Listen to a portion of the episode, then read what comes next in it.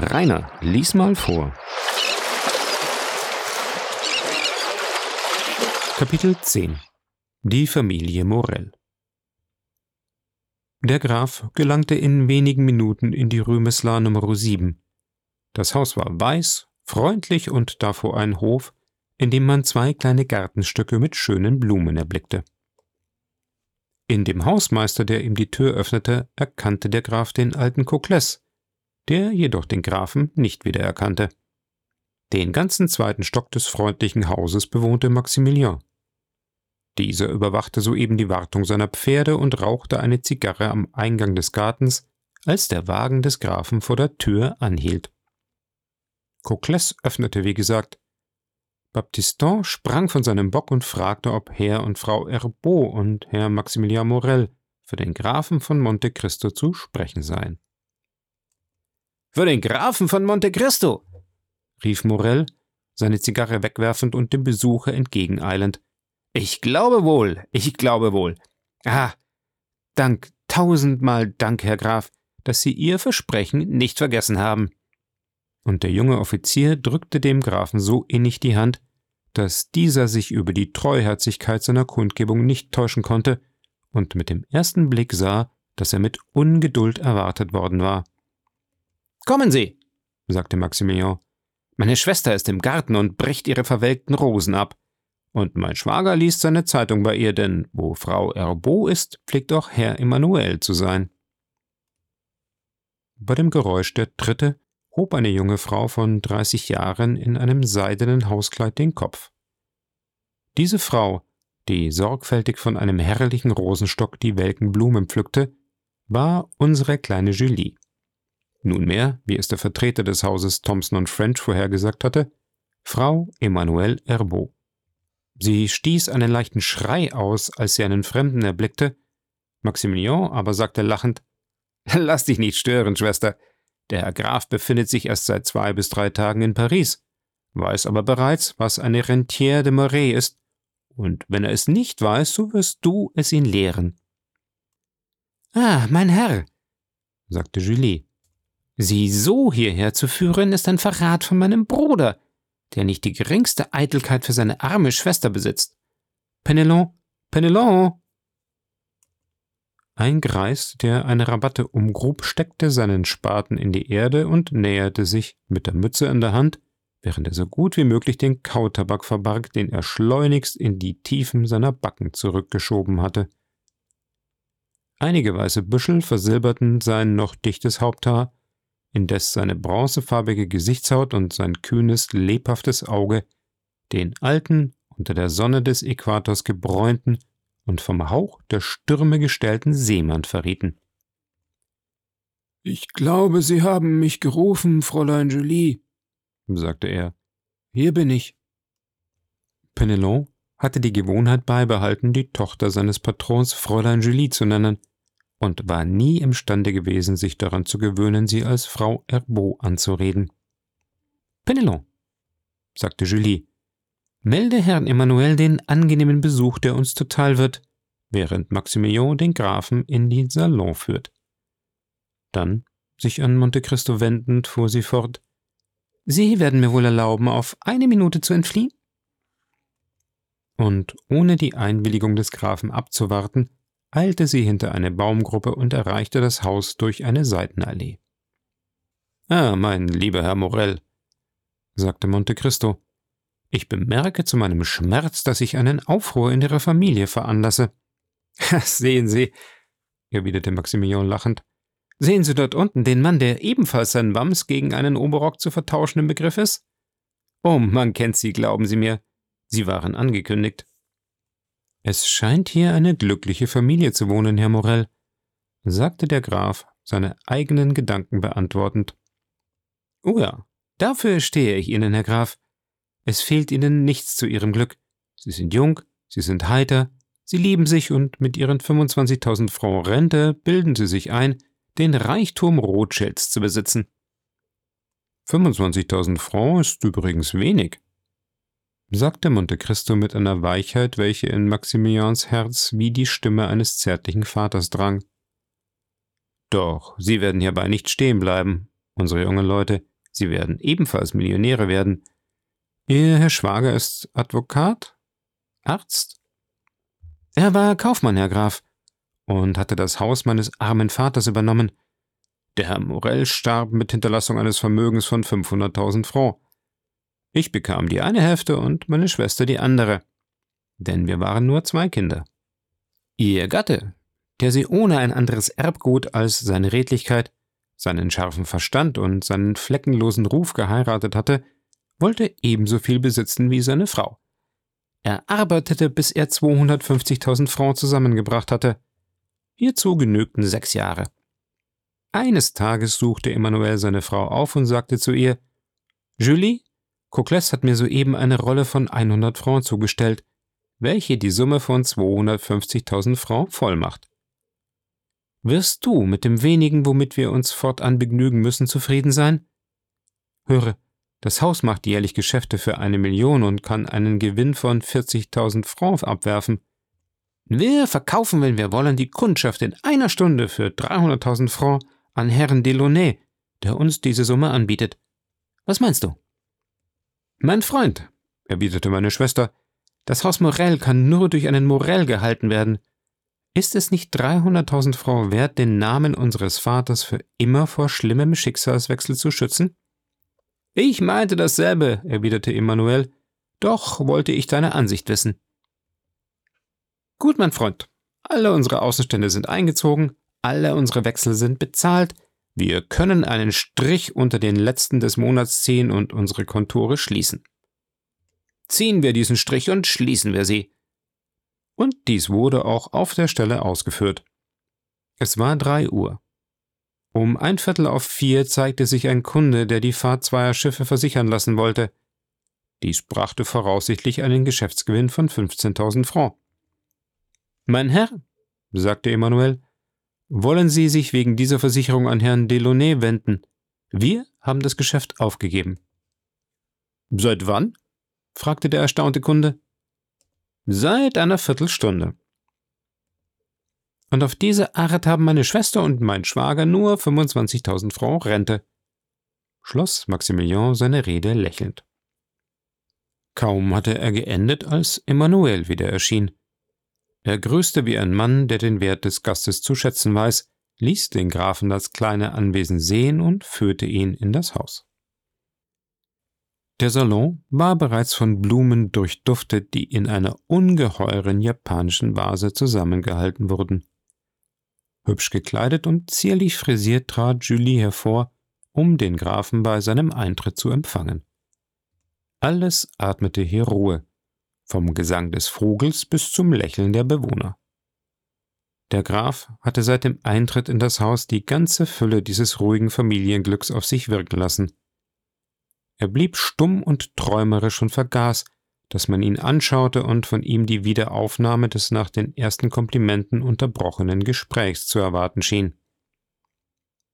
Endlich bemerkte er das eingetretene Stillschweigen, entriss sich seiner Träumerei und sagte Gnädige Frau, verzeihen Sie mir meine Gemütsbewegung, die Sie, da Sie an den Frieden und an das Glück gewöhnt sind, in Erstaunen setzen muss. Doch für mich ist die Zufriedenheit auf einem menschlichen Antlitz etwas so Neues, dass ich nicht müde werden kann, Sie und Ihren Gatten anzuschauen. Wir sind in der Tat sehr glücklich, versetzte Julie. Aber wir hatten lange zu leiden, und wenige Menschen mussten ihr Glück so teuer erkaufen wie wir. Die Neugierde sprach aus den Zügen des Grafen. Oh, das ist eine ganze Familiengeschichte, wie Ihnen neulich Chateau Renaud sagte, erklärte Maximilian. Für Sie, Herr Graf, der Sie an großartigere und glänzendere Verhältnisse gewöhnt sind, dürfte dieses häusliche Gemälde wenig Interesse bieten. Jedenfalls haben wir, wie Ihnen Julie soeben sagte, heftige Schmerzen ausgestanden, wenn sie auch in diesen kleinen Rahmen eingeschlossen waren. Und Gott hat ihnen, wie er es bei allen tut, den Balsam des Trostes auf das Leiden gegossen? fragte Monte Cristo. Ja, Herr Graf, antwortete Julie. Wir können dies wohl sagen, denn er hat für uns getan, was er nur für seine Auserwählten tut. Er schickte uns einen von seinen Engeln. Die Röte stieg dem Grafen in die Wangen. Er stand auf und schritt, ohne etwas zu erwidern, langsam durch den Salon. Sie lächeln über uns, Herr Graf, sagte Maximilian, der ihm mit dem Auge folgte.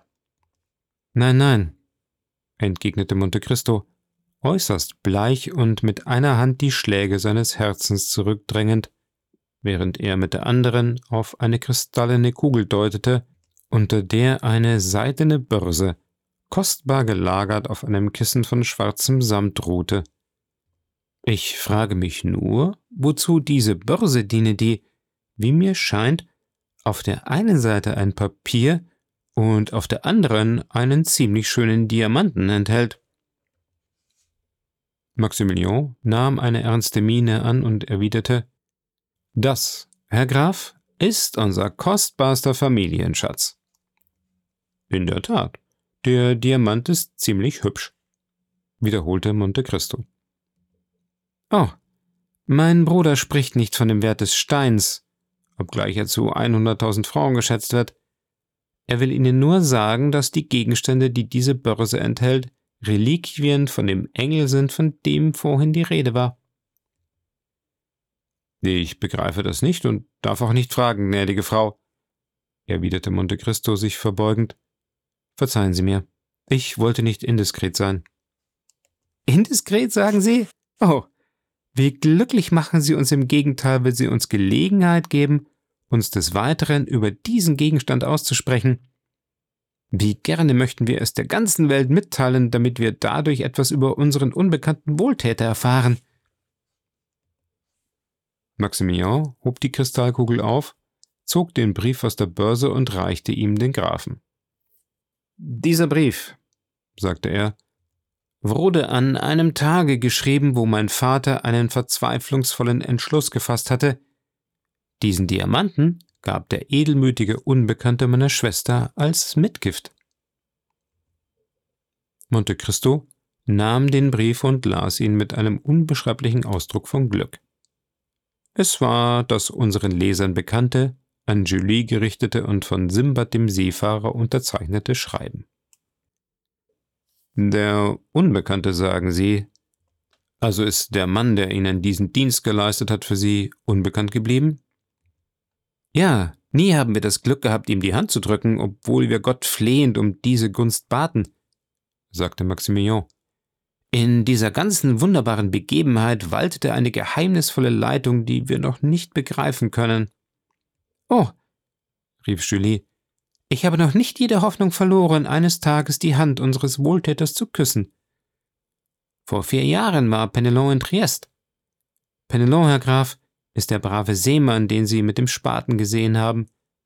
Früher Hochbootsmann ist er nun Gärtner geworden. Penelon war also in Triest und sah auf dem Kai einen Engländer, der sich in einer Yacht einschiffte. Sogleich erkannte er den, der am 5. Juni 1823 meinen Vater aufgesucht und mir am 5. September dieses Billett geschrieben hat. Es war, wie er versichert, derselbe Mann. Doch wagte er ihn nicht anzureden. Ein Engländer, versetzte Monte Cristo träumerisch und unruhig Julies Blicken folgend. Ein Engländer, sagen Sie. Ja, erwiderte Maximilian. Ein Engländer, der bei uns als Vertreter des Hauses Thompson und French in Rom erschien. Deshalb sahen sie mich beben, als sie neulich bei Herrn von Morcerf bemerkten, Thompson und French in Rom seien ihre Bankiers. Dies ereignete sich im Jahre 1829, wie wir Ihnen sagten. Und ich frage Sie im Namen des Himmels, haben Sie diesen Engländer gekannt? Doch sagten Sie mir nicht, es sei von dem Hause Thompson und French beständig in Abrede gestellt worden, dass es ihnen diese Dienste geleistet? Sollte dieser Engländer vielleicht aus Dankbarkeit für irgendeine gute Handlung ihres Vaters diesen Vorwand ergriffen haben, um ihm einen Dienst zu leisten? Unter solchen Umständen ist alles zu vermuten, selbst ein Wunder. Wie hieß er? fragte Monte Cristo. Er hat keinen anderen Namen hinterlassen, sagte Julie, den Grafen mit großer Aufmerksamkeit betrachtend als den, womit er das Billett unterzeichnete. Simbad der Seefahrer. Was offenbar kein Name, sondern ein Pseudonym ist. Und als ihn Julie immer aufmerksamer anschaute und die Töne seiner Stimme aufzufangen und zu sammeln schien, fuhr er fort.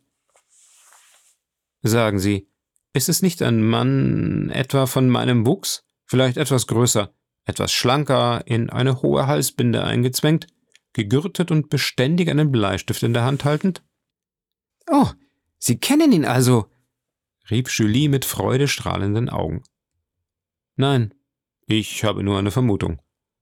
Ich kannte einen Lord Wilmore, der edle Handlungen dieser Art auszuführen pflegte. Ohne sich zu erkennen zu geben? Er war ein wunderlicher Mensch. Er glaubte nicht an Dankbarkeit. Oh mein Gott!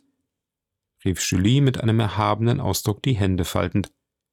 Woran glaubt denn der Unglückliche? Er glaubte wenigstens nicht zu der Zeit, wo ich ihn kannte, sagte Monte Cristo, den diese aus der Tiefe der Seele kommende Stimme bis in die letzte Phase erschüttert hatte. Seit jener Zeit hatte er jedoch vielleicht einen Beweis erhalten, dass es eine Dankbarkeit gibt. Und Sie kennen diesen Mann? fragte Emmanuel. Oh, wenn Sie ihn kennen, rief Julie, sprechen Sie, vermögen Sie ihn zu uns zu führen, ihn uns zu zeigen, uns zu offenbaren, wo er ist? Wie Maximilian, wie Emmanuel, wenn wir ihn je wieder finden würden, würde er nicht an dankbare Herzen glauben müssen? Monte Cristo fühlte, wie zwei Tränen in seine Augen traten. Er machte noch ein paar Schritte im Salon. Im Namen des Himmels, sagte Maximilian, wenn Sie etwas von diesem Manne wissen, so teilen Sie es uns mit. Ach, erwiderte Monte Cristo, die Erschütterung seiner Stimme bewältigend. Ach, wenn Lord Wilmore ihr wohltäter ist, so befürchte ich, dass Sie ihn nie finden werden. Ich habe ihn vor zwei oder drei Jahren in Palermo verlassen. Er reiste damals nach weit entfernten Ländern und ich zweifle sehr an seiner Rückkehr. Oh mein Herr, Sie sind grausam, rief Julie voll Schrecken. Und es stürzten Tränen aus den Augen der jungen Frau. Gnädige Frau, sagte mit ernstem Ton Monte Cristo, während er mit seinen Blicken die beiden Tränenperlen verschlang, die über Julies Wangen herabrollten.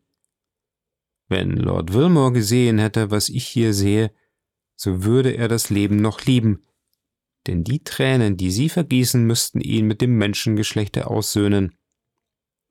Und er reichte Julie die Hand, und diese gab ihm die Ehre, hingezogen vom Blick und Ton des Grafen. Doch dieser Lord Wilmore, sagte sie, sich an eine letzte Hoffnung klammernd, hat er kein Vaterland, Verwandte, Familie, war er bekannt? Könnten wir nicht. Oh, suchen Sie nicht, Madame. Bauen Sie keine leeren Hoffnungen auf das Wort, das mir entschlüpft ist. Nein. Lord Wilmore ist wahrscheinlich nicht der Mann, den Sie suchen. Er war mein Freund, ich kannte seine Geheimnisse. Er hätte mir auch dieses mitgeteilt. Und er sagte Ihnen nichts davon? rief Julie. Nichts. Sie nannten ihn aber doch sogleich. Sie wissen, in solchen Fällen ergebt man sich leicht in Mutmaßungen. Meine Schwester, sagte Maximilian Monte Cristo zu Hilfe kommend, der Herr Graf hat recht. Erinnere dich dessen, was unser guter Vater so oft zu uns sagte. Der Mann, der unser Glück macht, war kein Engländer. Monte Cristo zitterte und sagte lebhaft Ihr Vater sagte Ihnen dies, Herr Morel? Mein Vater, Herr Graf, erblickte in dieser Handlung ein Wunder. Mein Vater glaubte an einen für uns aus dem Grab erstandenen Wohltäter. Oh, welch rührender Aberglaube, mein Herr. Während ich selbst ihm nicht beipflichtete, war ich doch weit entfernt, diesen Glauben in seinem Herzen zerstören zu wollen. Wie oft träumte er davon und sprach ganz leise den Namen eines geliebten Freundes, eines verlorenen Freundes aus, und als er nur noch einen Schritt vom Tod entfernt war und das Herannahen der Ewigkeit seinem Geist etwas von der Erleuchtung des Grabes gegeben hatte, da wurde dieser Gedanke, der bis dahin eine dunkle Vermutung gewesen war, zur Überzeugung. Und die letzten Worte, die er sterbend aussprach, lauteten Maximilien, es war Edmond Dantes. Die immer mehr zunehmende Blässe des Grafen wurde bei diesem Wort furchtbar. Er konnte kaum mehr sprechen, zog seine Uhr, als hätte er die Stunde vergessen, nahm seinen Hut, machte eine ungestüme verlegene Verbeugung vor Frau Herbeau, drückte Emmanuel und Maximilian die Hand und stammelte Gnädige Frau, erlauben Sie mir, Ihnen zuweilen meine Achtung zu bezeigen. Ich liebe Ihr Haus und ich bin Ihnen dankbar für Ihren Empfang, denn es ist das erste Mal seit Jahren, dass ich mich vergessen habe. Und er entfernte sich mit großen Schritten. Das ist ein seltsamer Mensch, dieser Graf von Monte Cristo, sagte Emmanuel. Ja, erwiderte Maximilian, aber ich glaube, er hat ein vortreffliches Herz und ich bin überzeugt, dass er uns liebt. Und mir, sagte Julie, mir war es, als erinnerte sich mein Inneres seiner Stimme, und wiederholt kam es mir vor, als hörte ich sie nicht zum ersten Mal.